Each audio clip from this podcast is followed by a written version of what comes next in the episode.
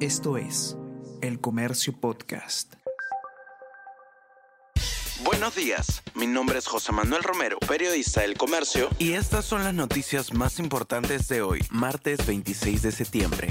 Chorrillos, San Juan de Miraflores y Villa María del Triunfo serán los más afectados por corte de agua. Ministra de Vivienda detalló que el suministro tardará en volver hasta 96 horas en esos tres distritos. En los otros 19, el agua regresará en máximo 48 horas. Tras la presión de la SUNAS y la Fiscalía, Sedapal emitió un comunicado inexacto. No especificó los barrios donde no habrá servicio debido a instalación de tuberías.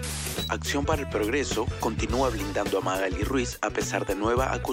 Otra ex trabajadora de la congresista reveló detalles ante el Ministerio Público sobre la mutilación de su salario. Usando como argumento la semana de representación, la bancada no toma ninguna medida.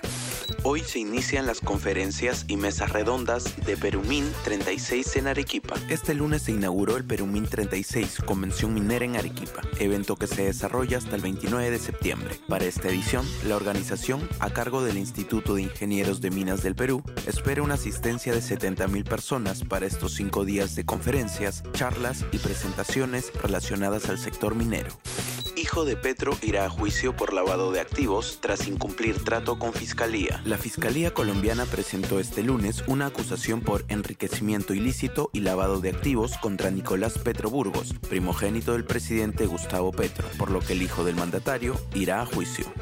Los mejores para deportistas de tiro en Las Palmas. La base aérea en Surco es sede del primer mundial de paratiro en el continente americano. Compiten más de 270 paradeportistas de 54 países.